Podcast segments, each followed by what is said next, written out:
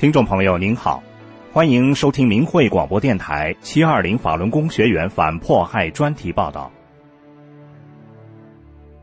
今年七月二十号是全世界法轮功学员反对中共迫害第二十四年。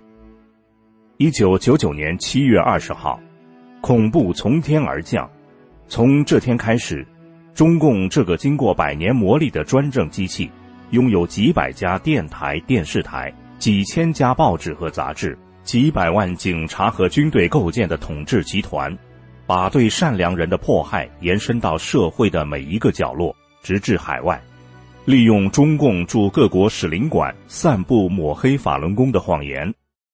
从迫害开始那一刻起，海内外法轮功学员的和平抗争和讲真相一直延续至今。哪里有中共散布的谎言？他们就去哪里讲清法轮功是什么，揭露迫害，从而得到了国际人权组织和有良知的政要的支持。二零零零年七月二十日，美国法轮功学员在首都华盛顿 D.C. 举行新闻发布会，纪念七二零反迫害一周年。发布会上播放了纪录片《法轮功真实故事》第二集。记录在中国大陆成千上万法轮功学员遭到中共残酷镇压的事实和逐渐得到国际社会理解和支持的经历。下面是两位与会嘉宾的发言摘选。嘉宾一，我叫马克·帕默，是最老的人权组织“自由之家”的副主席。我认为，自从第二次世界大战之后，每一个时代都有一个非暴力运动谱写着这个时代的历史。从纪录片中看到的事实，让我感到，我和其他人在民权运动中经历的，与法轮功目前所遭受的一切相比，是微不足道的。我要告诉你们，我对你们目前所从事的运动非常敬佩。我相信法轮功将谱写我们的时代，二十一世纪的历史。这是起源于中国的运动，谱写了这个时代的历史，最终一定会胜利。我父母在上海结婚，我姐姐在青岛出生。我和中国及中国人民有着密切的关系。我在满屋子摆满了中国物品的环境中长大。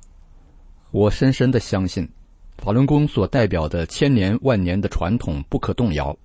你们一定会胜利。我为自己能给予的帮助感到欣慰。嘉宾二，我叫 T 库马。是国际特赦亚洲问题主任。感谢你们邀请我们观看这部精彩的纪录片，这对美国和国际社会都是一部有效的资料。作为人权组织，我们收集并报告这些法轮功学员在中国遭受迫害、关押的情况。一个最令人不解的事实是，为什么中国政府如此害怕这个运动？这不是一个政治运动。也无意推翻政府。实际上，法轮功发言人公开邀请中国政府进行对话，通过互相了解来化解此事。这是普通的中国公民在行使他们最基本的权利。我们没有任何一项调查显示法轮功学员伤害到社会中的任何成员，他们对任何人都是无害的。那么，有什么理由要拘捕这些人呢？现在需要中国政府开放渠道来解决这个问题，这对他们的国家是一个基本问题。作为人权组织，我们要求并敦促中国政府释放所有因为修炼法轮功而被关押的人。我们将全力支持法轮功学员度过这段艰难时期。我们敦促释放所有在押人士。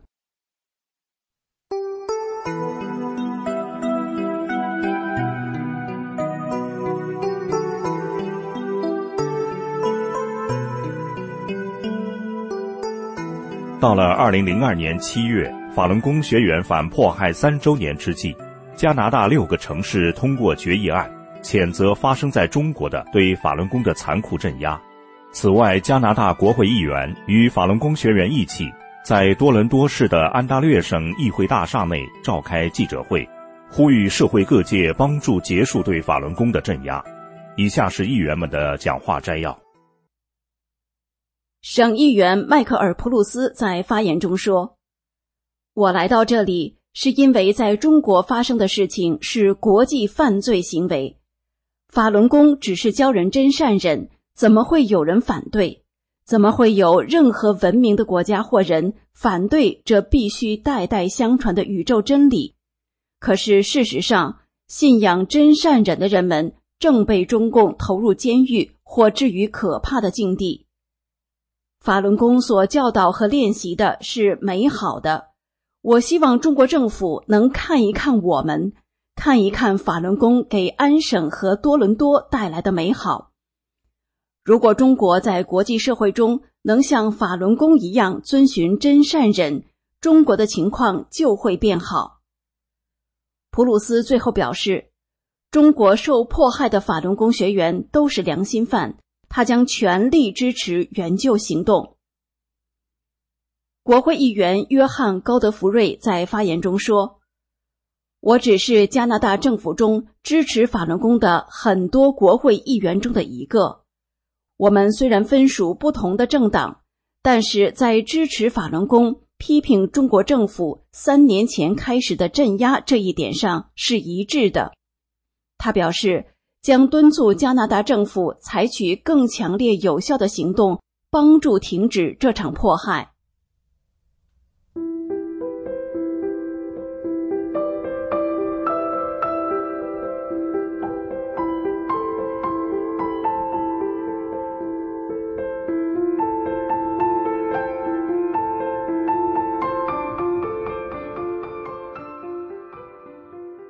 自从二零零一年十二月中国加入世贸组织后，中共以开放中国市场为诱饵，强迫各国政府、跨国公司和国际媒体老板，在获取经济利益和维护人权之间做出选择。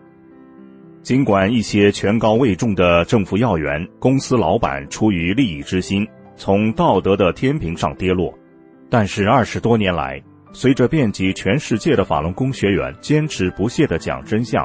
来自民间支持学员反迫害、谴责中共恶行的声音绵延不绝、汇聚成河、奔流不息。二零二三年六月份的每个星期五和星期六，瑞典法轮功学员像往常一样，在斯德哥尔摩最热闹的皇宫旁、著名的诺贝尔博物馆音乐厅前，揭露中共迫害法轮功及活摘人体器官的罪行。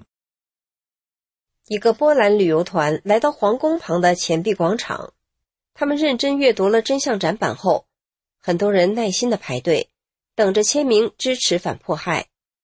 签字后，大家开心的表示，在波兰生活过的人都经历过或听说过共产主义的邪恶，伸张正义是每个人应尽的责任。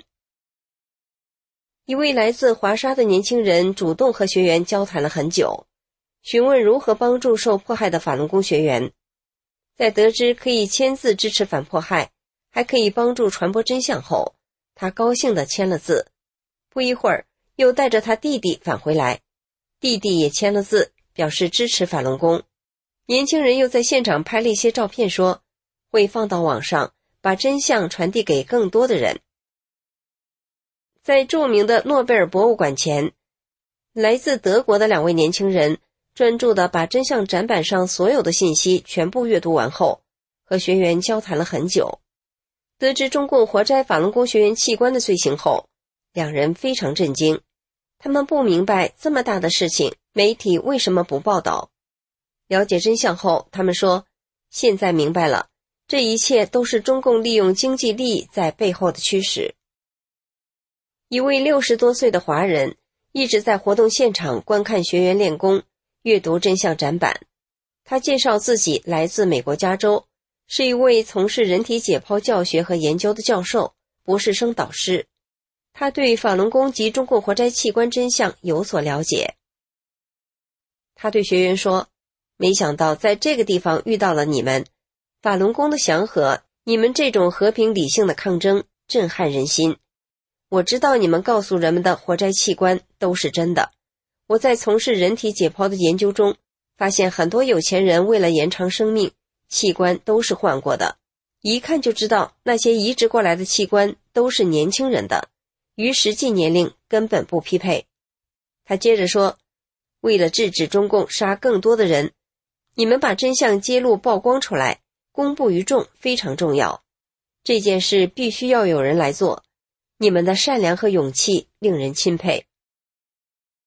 当得知许多海外的学员由于修炼法轮功，与国内家人分离二十多年了都不能回国，亲人离世也不能回去见上一面时，他很感慨，有些激动地说：“虽然这二十多年你们不能回国，但你们在做着一件重要的事情，完成着一个巨大的使命，了不起！我由衷的敬佩法轮功。”临走时，他一再鼓励学员。你们要坚持，一定要坚持下去。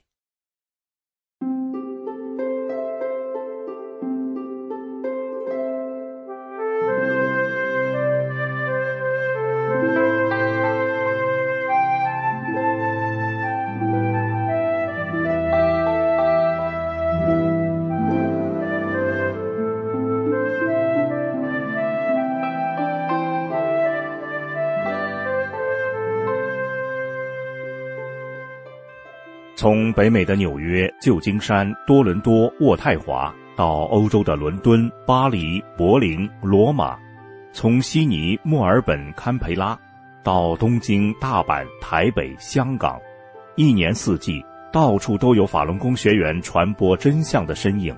即便是在名不经传的小乡村，人们也有机会听闻法轮功真相。二零二三年七月九日。英国柴郡诺维奇镇哈特福德村举办一百年庆典，当地法轮功学员参加活动，并设立法轮大法信息展位，还演示了法轮功的五套功法。许多人前来了解什么是法轮功和在中国发生的迫害。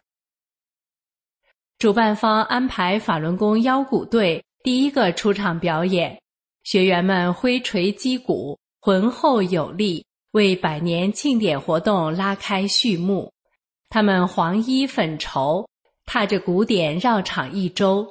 村民们热烈鼓掌，赞叹道：“哇，这么整齐的队列，这么优美的音乐，这么漂亮的服装，太酷了！”三位年轻姑娘在法轮大法展位前驻足，当了解到中共是一个反传统的专制政权后。他们毫不犹豫地在反迫害的真签表上签了名，同时表示：“真善忍是普世价值，中国需要，英国需要，全世界都需要。我们百分之百的支持你们。法轮功是好的，我们非常喜欢真善忍。”一对青年夫妇带着他们的一双儿女参加活动，爸爸说。我们支持中国人民争取自由的权利。共产党这么邪恶，不能让它再存在下去了。法轮功教人做好人，是很正的信仰。谢谢你们，让我们了解了真相。肯和贝瑞是一对退休夫妇，一家人都来参加庆祝活动。在了解到法轮功学员被中共迫害时，肯说：“在我们国家。”人人都是平等的，而在中国，有信仰的人群遭到迫害，没有言论自由，这太糟糕了。中共必须停止活摘器官和杀人，真善忍能让我们的小村变得更加美好。贝瑞赞同地说：“是呀，法轮功学员因为信仰就遭受酷刑迫害，这是反人类的，天理不容。”我永远支持你们。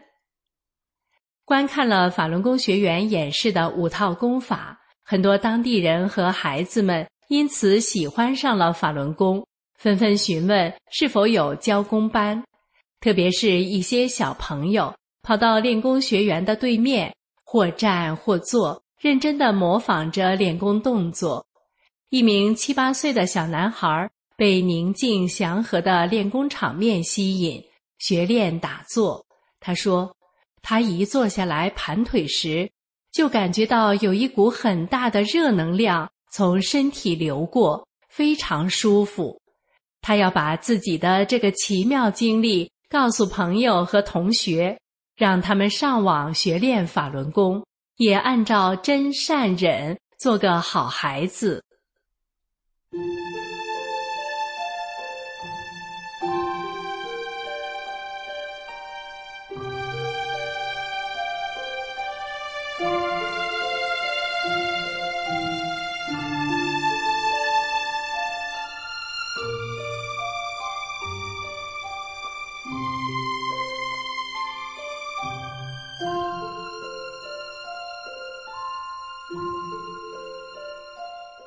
的确如此，一旦了解了真相，许多人会主动帮助传播真相，帮助更多更多的人了解法轮功。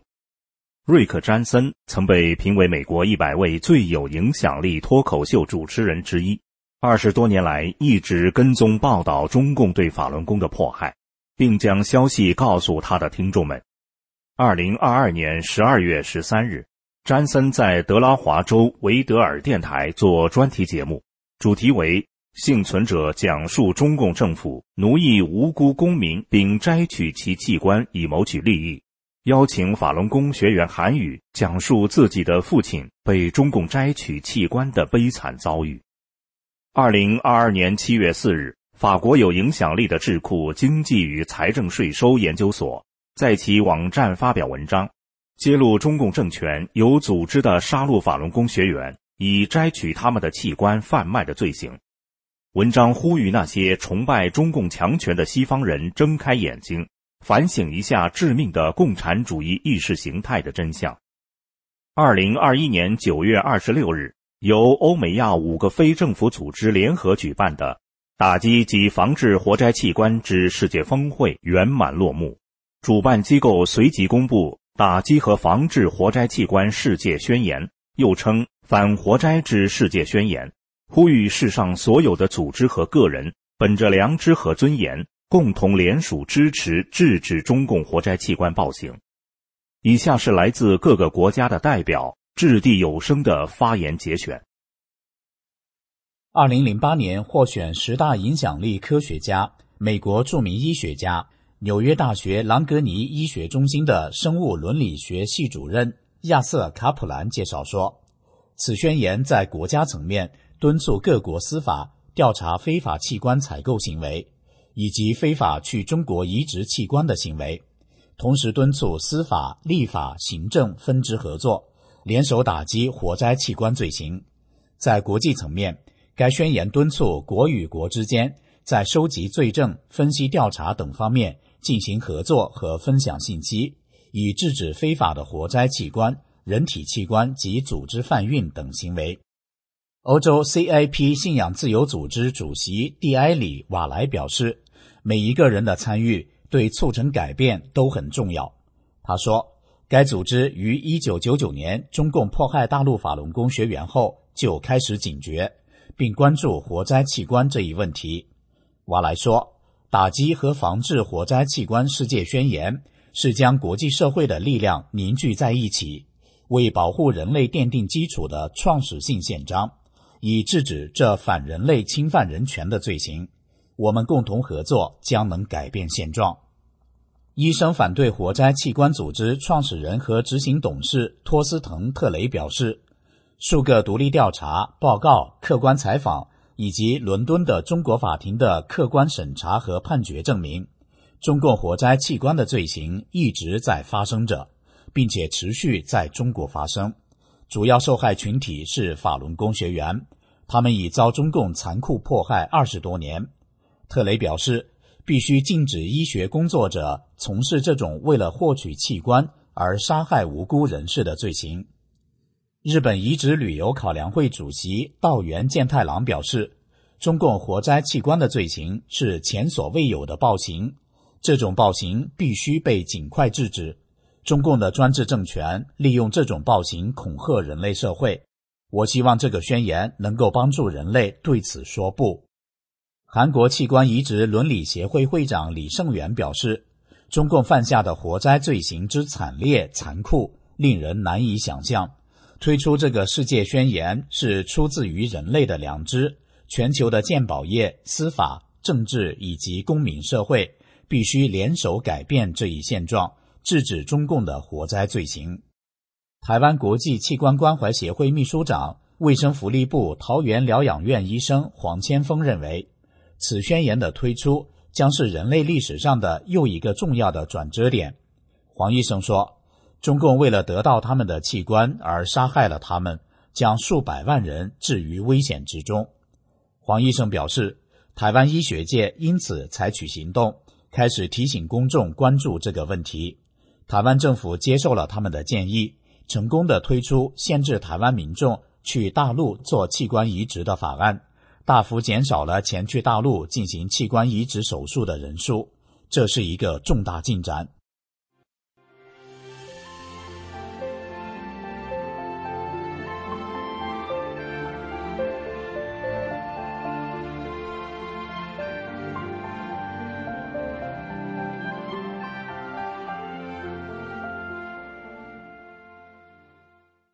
中共一个泱泱大国的执政党，利用手中制定的权力，动用雄厚的国家资源，不遗余力的碾压亿万真心向善的普通百姓，其活摘器官的罪行天怒人怨，国际社会纷纷发声谴责。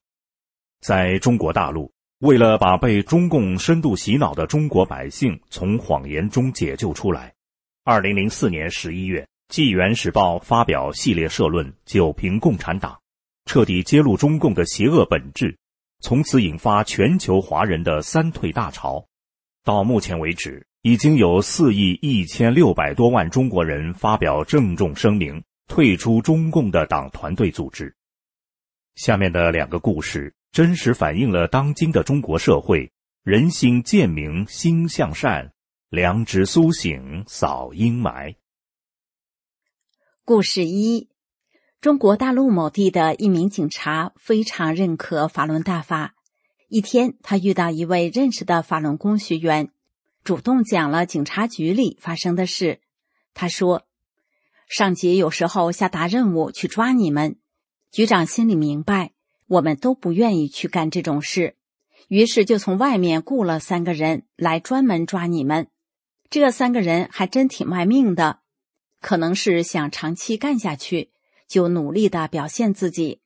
每过几天，他们各自就会抓一名法轮功学员，然后审讯。学员不吱声，他们就拳打脚踢。我们看到后还不能直说，就从侧面劝他们不能这样打人。他们都这么大岁数了，这样打对你们也不好。可那几个人根本不听，还是打。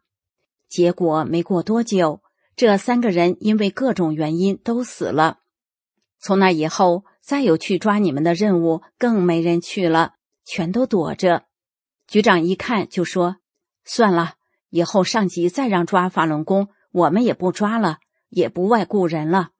不管上级怎么说，反正咱们不抓了。”听局长这么一说，这下可好，我们局里看明慧网的人更多了。连局长都一天不落的看。故事二，我丈夫在中共体制内当官所以我经常能接触到一些体制内的人员。有一次，丈夫和朋友们一起去爬山，我也去了。一个县的县委副书记兼政法委书记问我：“你怎么爬得这么快呀？”我说：“我是练法轮功的嘛，修炼后变得身轻体健。”你可能不知道我过去什么样，一个瘫痪在床将近半年的废人，身体不好，脾气也不好。练法轮功练好了，是法轮功师傅救了我。师傅不但给了我一个健康的身体，还使我明白了做人的道理和人生的意义。听了我的亲身经历，他感叹地说：“哎呀，原来法轮功这么好啊！”于是我进一步给他讲真相，还送给他一本《九瓶共产党》和一些真相资料，让他看完后再给其他人看。那天不但县委副书记退出了曾经加入过的党团队，连他的司机也做了三退。过了些日子，这位副书记给了我一张折起来的纸，打开一看，原来是一张十多个人的三退名单。是《九评共产党》这本书和法轮功真相资料帮助他彻底醒悟，他还把真实的消息告诉了亲朋好友，又帮助他们做了三退。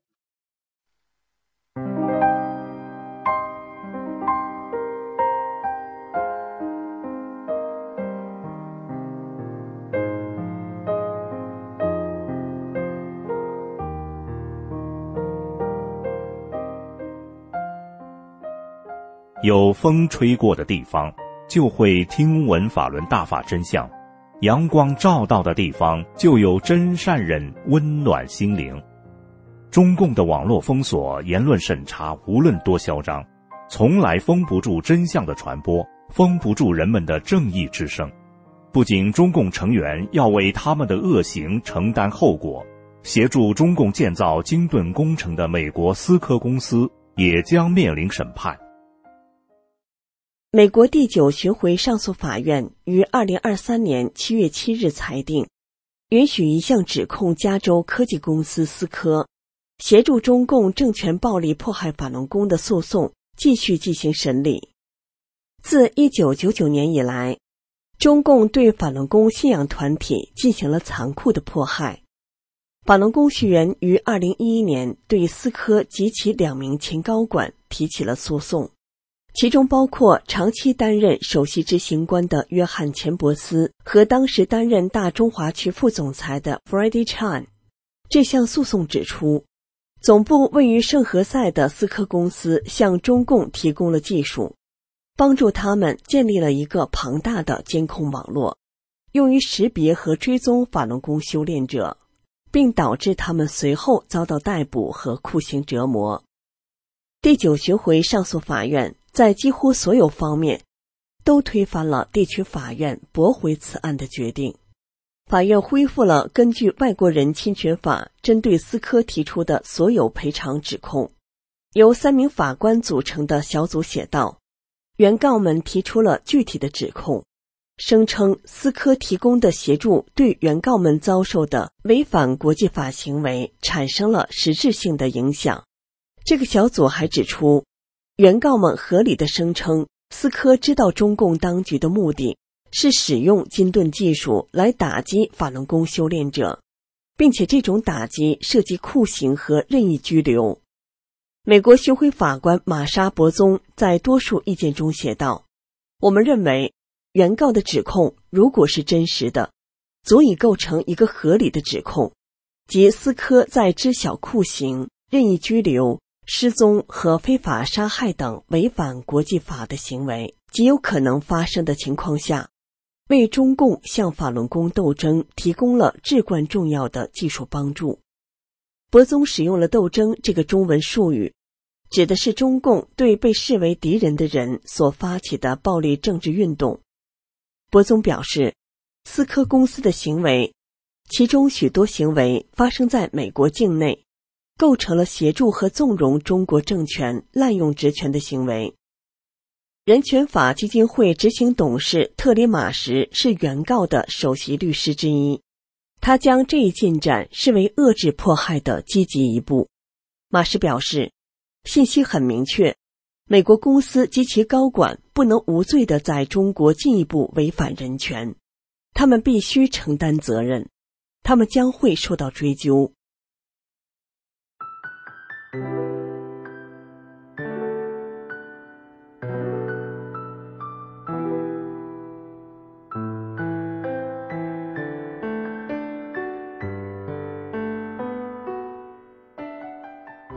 到了盛夏的七月，每年的这个时候，全世界的法轮功学员都会举办集会、游行、烛光夜道等各种反迫害活动，纪念因为坚守正信被迫害致死的法轮功学员，呼吁正义之士共同制止中共的迫害。美国东部地区的法轮功学员每年七月汇集首都华盛顿 D.C。在国会大厦前的国家广场举办大型集会和游行，越来越多的政要和各界人士出席集会，声援支持反迫害。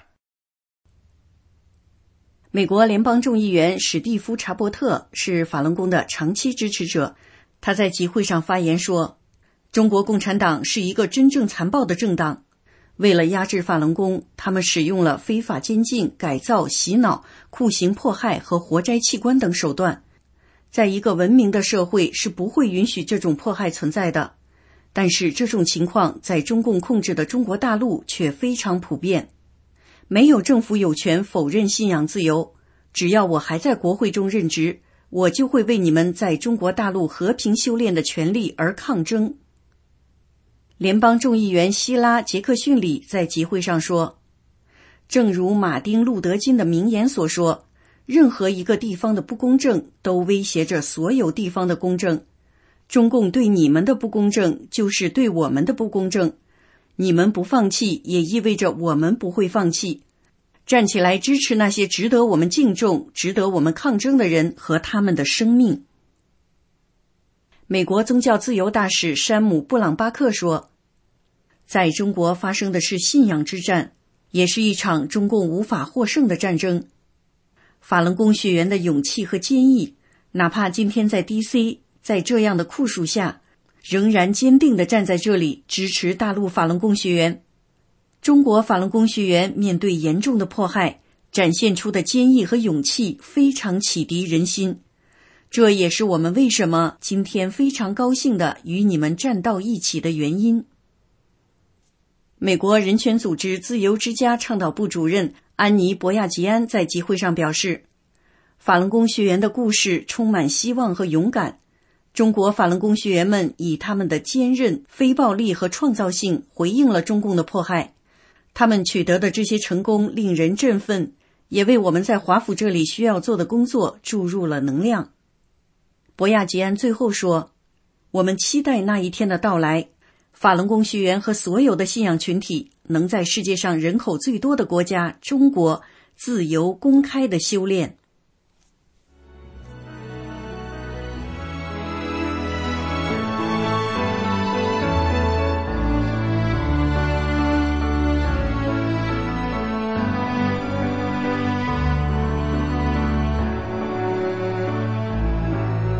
走过四分之一个世纪，当年的中年人如今已是白发苍苍，当年的年轻人如今已步入中年，当年牙牙学语的幼儿如今已长大成人。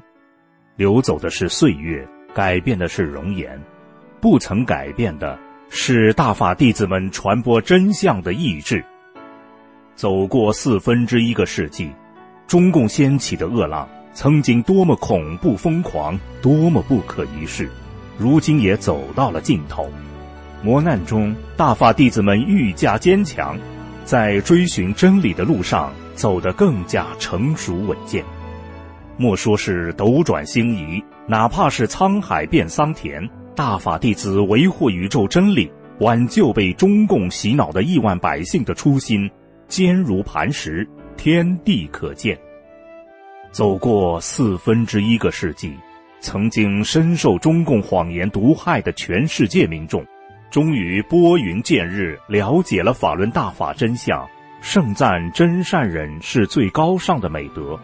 与此同时，认清了中共的害人本质，谴责制止中共暴政、解体中共的心声，铿锵有力，不绝回响。